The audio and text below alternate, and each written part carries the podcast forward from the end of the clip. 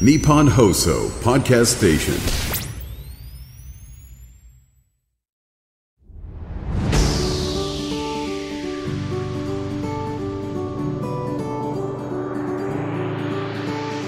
日本放送楽天証券プレゼンツ。人生流し作れよ資産。楽天証券プレゼンツ人生流し作れよ資産。パーソナリティの半沢美穂です。この番組では毎回資産作りの相談役である独立系ファイナンシャルアドバイザー略して IFA をゲストにお迎えしまして資産作りのあれこれを一緒に一から学んでいきます。さて1年の始まりとなる今月は2024年のお金にまつわる注目トピックを先取り資産作りのアドバイスをもらおうということでゲストは先週に引き続きこの方です。FP ブレーン代表の岩川正樹さんですよろしくお願いしますよろしくお願いします。まずは岩川さんの普段の活動について教えてくださいはい、えー弊社は昨年20周年を迎えたファイナンシャルアドバイザーの会社で FP ブレーンと申します。千葉の幕張メッセ近隣のホテルニューオータニ幕張の中にオフィスがございます。えっと、業務内容はアメリカでは一般化しているのですが伴走型のファイナンシャルプランニングを行っています。えーこの商品がいいですよとかあの商品がいいですよといった商品の販売がメインではなくて人生のさまざまなライフイベントを想定して計画的な資産形成、えー資産管理方法お金の使い方などのご相談に応じてます。人生を通して安心してぐっすり眠れるそんな幸せな生活を継続するためのはいアドバイザー業務をしてます、はい、ありがとうございます。前回もご出演いただきましたけれども、前回はあの2024年紛争とか選挙とか、まあ、先のなかなかこう見通せない状況にある中で、そんな時こそ相場にね惑わされることなくいることが大事だというお話もありました。見通しについてお話いただいたんですけれども、こういったお話はちょっと聞かれたりもするんですか？そうですね。最初にあの大体皆さん今後為替どうなるんですか？とかそういったところから入ってくることが多いです。特に金利と為替っていうのは一番相談が多いですね。あ、そうなんですね。はい。やっぱりこう相談して初めて来る方はまずそこから気になるんですかね？まあそうですね。どうしてもあの長期投資は関係ないと言っても、はい。値速な相場っていう質問は少なくはないです。そうですか。なのでまずはそこは資産形成とは関係ありませんよってはいいうところから話をしています、ありがとうございます。ということでですね、今回も引き続き FP ブレーン代表の岩川正樹さんと一緒に2024年のお金にまつわる注目トピックを先取り、資産作りを進める上でのアドバイスを伺っていきます。今回もよろしくお願いします。よろしくお願いします楽天証券プレゼンツ人生流し作れよ資産この番組は楽天証券がお送りします。楽天証券プレゼンツ人生流し作れよ資産。今月は FP ブレーン代表の岩川正樹さんと一緒にお届けしていきます。岩川さんよろしくお願いします。よろしくお願いします。さて2024年のお金にまつわる注目トピックを先取りということでまずはリスナーの皆さんが気になっている話題の一つに物価高とかそれに合わせた賃上げというところもあると思うんですけれども資産作りのあのアドバイザーとしてはどんなことを考えていらっしゃいますか？はい、えーまあ現在あの給与の上昇は、まあ、ある程度してきているもののまだまだ物価上昇の補填はできないっていう感じなのかなと思うんですけども、はやはりこの物価上昇からお金の価値を守るっていうことが基本だと思っているのでまあ再三言ってますけども物価に連動できるものに変えておくっていうのが大事だと思ってます。はい。まあ、例えばですけど、まあ、ポテトチップスの価格がもう結構上がったり中身が少なくなったりしてますよね。そうですね。はい。まあ、ただあの物価上昇すればそのポテトチップスの会社の売り上げも上がっていくと。そうすればゆくゆくは会社に残る資産も増えていくのでそうすると株式や債券に価格が反映されてくるっていうことになるので使わないお金は株や債券に変えておく、まあ、公的年金と同じようなあの方法を取っていくっていうのが大事だと思ってます。はい。はい。物価に連動しやすい資産とかそうでない資産にはそれぞれどんなものがあるんでしょうか？あはい。まあ、我々からすると例えば確実に損するものは何っていうふうに聞かれるともう普通預金ですっていうふうに答えるんですね。そうなんですかはい、やはりお金の枚数は減らないですけど、まあ、価値はやはり減ってしまうっていうことがあるのでやはり普通預金っていうのは価値を減らしてしまうっていうふうに考えるんですけどもそういう意味ではまずあのまあ、弊社のアドバイスポリシーの中にも入ってるんですけど事業に投資をするっていうことを一つの考えとしています。事業に投資、はい、はい、例えば株式会社っていうのは出資金をもとに、まあ、当然仕入れを行い従業員さんを雇い収益を生産し続けるっていう生産能力がありますよねと、はい、そうすると会社に資産が増えて最終的には株価に反映してくると。なのでじっくり寝かせていても、まあ、資産がこう増えていくっていう結果につながると。まあ、物価の上昇が最終的には資産形成につながるっていうことですよね。で一方で、まあ、ちょっと極端かもしれないですけど金って、まあ、今もねずっとこう上がっていってますよね。そうですよねはい、ただ、あのー、まあ、ある意味ただの個体であるので、はい、実はその中に従業員さんがいて利益を生産するとかっていう生産能力はないので買う人がいることで初めてそこに価格の上下によってまあ儲かる儲からないということが出てくるのであの事業というふうに考えていないので積極的に投資をするっていうのは弊社ではあまり考えてないというところがあります。なるほど、はい、の初心者の方が優先的に検討すべきものなどはありますか、はいはい。えっと、先ほど申し上げた通り結論から言うと公的年金を参考にするのが一番だと思っています。はい、これまあなぜかっていうと例えばですけど世の中のものって結構効率化されていて例えばあの新幹線とか飛行機とかって世界中どこを見てもみんな同じ形ですよね。まあ、研究に研究を重ねて結局まあ同じ燃料でできるだけあの効率的に動かすにはどうするかってい。うこう行き着いたところ、そうですね、はい、でお金の究極の管理方法ってやはりあの世界の公的年金が実践する長期国際分散投資っていうことなのでこの公的年金を参考にするのが一番かなというふうに思ってます。公的年金の運用方法を知るにはどうしたらいいんでしょうか？あ、えっと公的年金とか GPIF で検索していただくと、はい、公的年金のホームページにあの我々の公的年金のホームページに検索できるんですけどもその中にもう本当に PDF で冊子になってるんですけど本当に中学生でも分かるようなすごくあのポートフォリオの内容であるとか運用方針とかっていうのが書いてあるのでぜひ参考にしていただきたいと思います。えー、知りませんでした、はい、そういったものがあるんですね。そうですね。はい。そこをこう今まで見たことないよって方は一回こう見てみるとまた考え方学べることありそうですね。あもうぜひそこは確認いただきたいっていうところですかね。はい、まあなんとなく難しく感じるかもしれないですけど、まあ本当にあの絵に描いてこう見やすくなっているので、はい、ぜひぜひご覧いただければと思います。はい、この公的年金の、はい、あの内訳というか大まかにはどういったものがあるんでしょうか？まあ日本の場合は国内外の株と債券に、まあ、25%ずつ投資をしてるっていう状態ですよね。はい、なので、まあ、地球の経済を丸ごと購入してるっていうような意味合いなのでやはり我々も家計の資産というのは同じように行うことがベストなのかなというふうに思っています。なるほど。はい、今内訳の話もちょっとお聞きしたんですけれども、はい、今月スタートした新しくなるニーサをきっかけにですね、今ある資産の中で何をどのくらい持つのか考え直す方もいらっしゃるんじゃないかなと思うんですけれども、はい、分散のさせ方を考える際のポイントはありますか？はい、えっと、弊社では予測をしないっていうことを基本にしているので、はい、例えばアメリカがこうなりそうとか新興国がこうなりそうっていうのは予測は全て排除してるんですね。あそうなんですね、はい、畑の大きさに応じて種をまくっていうすごくシンプルな考え方です。なので経済の規模であるとか時価総額に応じて投資をしましょうっていうスタンスです。なるほど。あの余力のある人はやはりこう新しくなるニーサの積み立て金額は満額に、はい設定した方がいいのかこの辺りはどうお考えですか、はい、まあ、この新しい NISA ってあの我々こう家計の資産運用にとってもう大変あの有効活用できるのでもう何よりも優先的に NISA を使うべきだというふうに考えています。あそうなんですね。はい、はい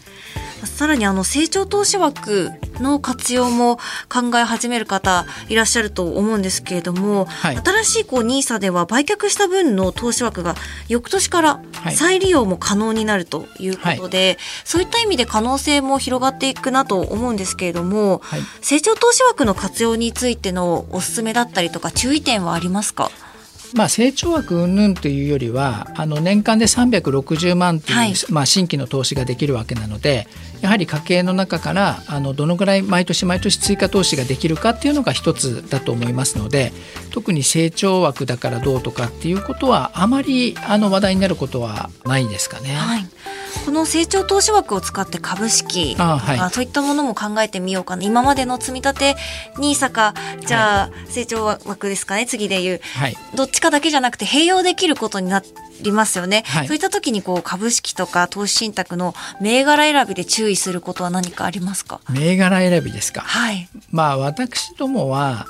個別の銘柄に対してこれがいいあれがいいということはしないんですよね。っていうのはやっぱり一社の場合は上がるかもしれないけど下がるかもしれないというところに振られてしまうのでやはり分散投資を基本にしていますから、まあ、メインで使うのはやはり投資信託っていうのをメインにしていますかね。はいはい。投資信託をメインにするっていうのはどういった理由からそうしてるんですか？あもう今の申し上げた通りですね、あのーまあ、地球全体購入するというのもそうですしやはり一社の場合は狙い撃ちして当たるか当たらないかということになってしまうので、まあ、失敗しないようにするっていう意味で分散投資をしてるっていうことですね。なるほど。ちょっとリスクをあんまり負いたくないなっていう方、分散させたいなっていう方はやっぱり投資信託の方がおすすめかなっていうことですか？そうですね。あのーやはり家計資産の資産管理であれば投資信託をこう上手に利用するっていうのが一番こう、まあ、リスクが低いっていう言い方はあの違うのかもしれないですけども、まあ、有効だなと思っています。はい、ありがとうございます。こういったこう新しいニーサが注目が集まる中で、今ですと、い YouTube とか、まあ、本とかネットとかいろいろこう資産作りに関する情報も見かけるようになっているんですけれども、はい情報収集する時のポイントは何かありますか？そうですね。まあ難しいですよね今はね。本当にインターネット YouTube があるので。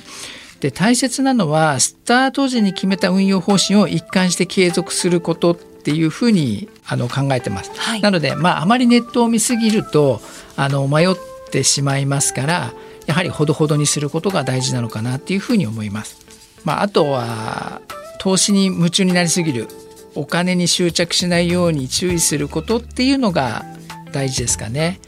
前回にお話ししていた、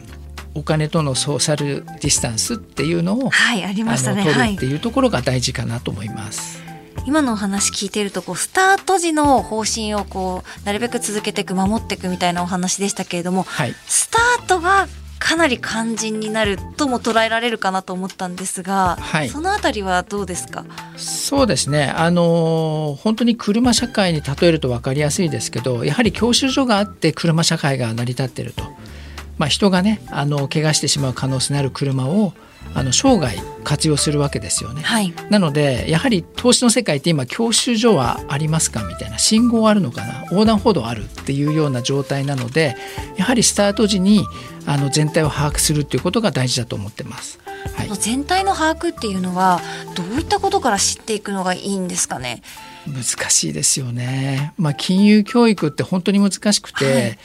まあ、今一般的には本当にデイトレーダー養成所じゃないかっていうのはね金融教育もたくさんあるので、ええはいやはり一番は物価がどうなっていくかっていうことが一番重要かなということで我々物価がどういうふうに上昇していくかっていう仕組みをよくお客様と一緒に話します。なるほど。今物価高も影響あるかと思うんですが、はい。まだこう投資を始められないと始めていないという方の中には相場の変動とか、はい。リスクとかそこが気になっている方もいらっしゃると思うんですよね。はい。インフレのリスクとかあと相場の変動によるリスクこのバランスはどう考えていったらいいですか、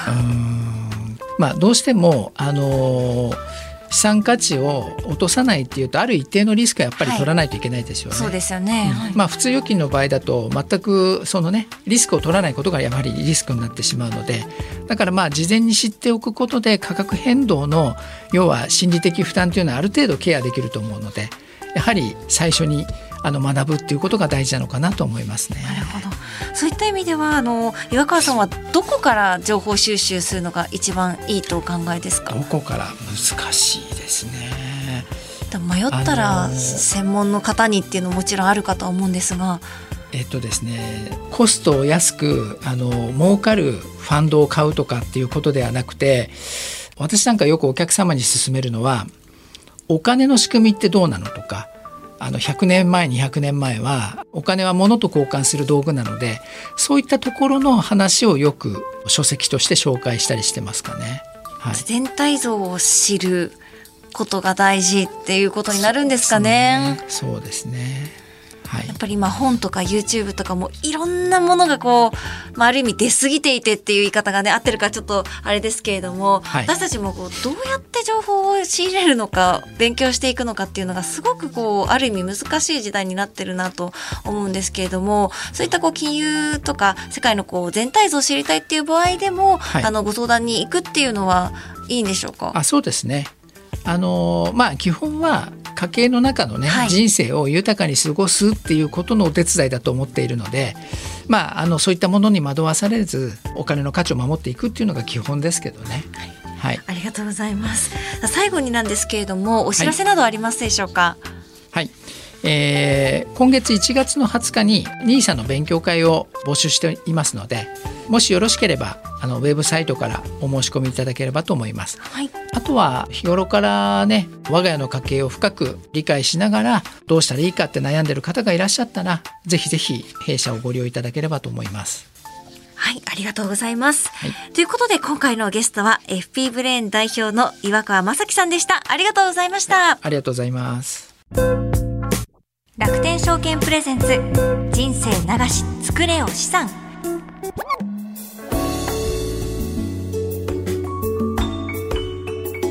さてここからは楽天証券インフォメーションのコーナーですこのコーナーでは毎回楽天証券からの耳寄り情報をお届けしています担当するのは今回もこの方です楽天証券 IFA 事業部の平田理沙さんですこんにちはこんにちは。よろしくお願いいたします。願いします平田さんはい。今週1月8日は成人の日でしたね。平田さんは成人式はいどうでしたか？まあもうついこの間ですよねいやいや五年 参加して行ってきたんですか？あ行きましたね。まあ私はちょっと地元のというよりは、ええあの中学高校のあの学校の方で開催してたものがあったので、そっちにそったくくりでもはい開催されてるんですね。へえ。まだこう覚えてることとかありますか？参加して。まあ盛り上がりました。昔話トークにそうですよね。なんか久々に会う人って多いと思うんですけど、私もあの成人式、え、私何年前だろうな、10年ちょっと前ですけれども、あの、行った時に、まあ女の子の友達とかは化粧とかしててもなんとなくこう、あ、この子だったなって思い出すんですけど、私あの、男の子の男性の同級生の顔が、なんかこう皆さん骨格が変わってるというか あの身長も高くなってるし、うん全然こうね。雰囲気が違うそう人が多くて、えっと誰だったかな？って思いながらなんか恐る恐る喋ってたなっていう記憶だけ残ってて、まあ、そういった意味でもなんか成人式ってこう印象深かったなと思うんですけど着物とか着たんですか？来ました。あいいですね。何色が黄色を着ました。あ黄色ですか？可愛い。可愛い。え可愛いですよね。えーなんでなんで？なん赤とか似合いそうな。いやもうまさしく赤で。お。好きな色はね私赤じゃないんですけど。何色なんですか？えっ、とボルドーっていうね何ともこう答えづらいっていうか。色 渋い。が好きなんですけど。なんかこういう時は赤いものを着た方がいいかなとかそういうのでこうノリと勢いで、はい。あの 赤を選んいでやいいと思い。きました。当時はまだあの森髪っていうんですか？くるくるうん巻いてちょっと持っていく髪が流行ってたのでもう今見るとねびっくりするほど頭大きいなってぜひ見たいですね。ですけど、ちょっとね、今度写真あったら見せます。はい。はい、ということで、はい、今日の配信ではですね岩川社長が2024年のトピックとして新しいニーサのお話も伺ったんですけれども、はい皆さん新しいニーサに対してはどんなこう反応ありますか？そうですね IFA さんとのやり取りの中でも去年のその10月以降、まあ、特に年末にかけてですね、はい新しくなったこの NISA に関する問い合わせが非常に多かあっー増えたんですね。というのもありますし、あとはその積み立て設定の予約受付。はい。でも非常にあの楽天証券のお客様からあの多くの方にご利用いただいていたので、まあ、お客さんそして IFA の方々も問わず関心高かったなというような印象です。なるほど。ということでですね今回の楽天証券インフォメーションは新 NISA 新しい NISA の活用で知っておきたいプチ情報についておはい。話を伺ってみたいと思います。楽天証券さんの方ではこの新しい NISA においてどういった活動をされていらっしゃったんですか？そうですね。NISA を活用したお客様の資産運用といったところに、まあ、楽天証券としては全力で応援をしておりまして、まあ、例えば昨年は6週にわたってスペシャルライブと称して NISA にまつわる動画の配信を行っていたりあとはその NISA の特集コラムを通してるという情報オウンドメディアですね。そこに掲載させていただいたりなど、まあ、役立つようなコンテンツという情報発信をしております。はい、あの IFA 事業部としても今後新しい情報の発信ももっとしていく予定などあるんですか？そうなんです。準備しているものがありまして、NISA を活用したいもののやっぱり誰かに相談したい、まあ、そう思っていただいているリスナーの皆様にぜひしていただきたい情報として、はい。まあ、NISA マイスターというですねコミュニティを楽天証券とそうです。IFA の間で準備をしております。はいあの以前からお伝えもしているんですけれども、まあ、IFA のアドバイスとともに NISA を通じた投資そして世代を超えた NISA の活用といったところでお客様に笑顔を叶えていただければといったところでの NISA マイスターをお届けする予定でございます。あのぜひリスナーの皆さんに注目していただきたいようなポはい。イントはありますか、そうですね、まあ、NISA 相談するなら IFA といったところを当たり前に思っていただけるように、まあ、気軽に相談できるコミュニティというのを準備しておりますので本格指導といったところはまだなんですけれども、まあ、来月2月以降ですね随時楽天証券のホームページで情報をアップデートしていきますので皆様要チェックしていただければと思います。はいぜはい。ひご確認ください、はい。楽天証券 IFA 事業部の平田理沙さんでした。ありがとうございました。ありがとうございました。楽天証券プレゼンツ人生流し作れよ資産。この番組は楽天証券がお送りしました日本放送楽天証券プレゼンツ人生流し作れよ資産。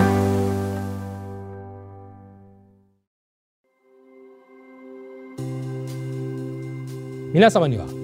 資産運用において信頼できるアドバイザーはいますか？大変複雑でかつ専門的知識を必要とする金融商品をどのように運用していけばよいのか。ご自身のライフステージに沿った適切な資産運用ができているのか不安といったお客様の声を非常に多くいただきます。多くの悩みを伺う中で最大の課題は身近に適切な相談相手がいないことだと当社は考えています。そのようなお悩みの解決手段として楽天証券は IFA サービスをご用意しています。IFA とは公正中立な立場から皆様に資産運用のアドバイスを行うプロフェッショナルです。ネット証券である楽天証券と提携するアドバイザーが直接皆様のお悩みをお伺いし家計の見直しから資産承継までお客様のニーズや将来計画に沿ったさまざまなアドバイスを行います。アドバイザーは特定の金融機関から独立した立場で真摯にお客様と向き合い大切な資産を一緒に増やしていくことを常に考えています。さらに全国各地域に根ざしたアドバイザーはお客様やそのご家族と長期的なお付き合いをしながら皆様に寄り添って活動しています。楽天証券はネット証券として多くの金融商品やサービスを取り揃え便利に低コストで金融商品を運用いただけるプラットフォームを提供しています。今後はさらに皆様のニーズや課題に踏み込み最適な解決策を提供していくことは大切だと考えています。その中でも IFA サービスは皆様の資産作りをお手伝いするために重要なサービスです。これからも楽天証券はこの IFA サービスを通じてお客様と共に資産作りに取り組んでまいります。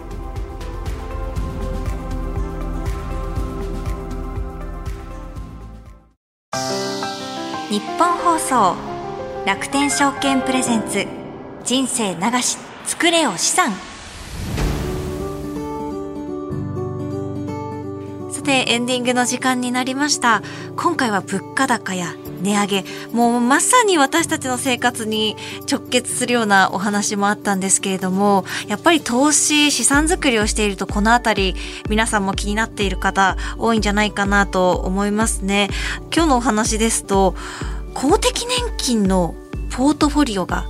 私たちも見られる。実は私この情報知らなくてですねしかも分かりやすくまとまっているっていうことだったのでちょっと今日帰ったらすぐにでも開いて確認したいなと思ったんですけれども自分一人でじゃあ資産作りどうしようかなリスク分散どうしようかなって考えているともう結局どうしたらいいか分からないとかそういう方も多いと思うのでぜひですねこういったことも参考にしながら資産作りに生かしていただけたらなと思います。楽天証券プレゼンツ人生流し作れよ資産では毎回資産作りの相談役である独立系ファイナンシャルアドバイザー略して IFA をゲストにお迎えしまして資産作りのあれこれを一緒に一から学んでいきます。最新エピソードは毎週金曜日午後5時更新です。資産作りのお悩みや質問番組の感想は ifa.1242.com ifa.1242.com こちらからお待ちしております。次回も引き続き FP ブレーン代表の岩川正樹さんから資産作りを進める上でのアドバイスを伺っていきます。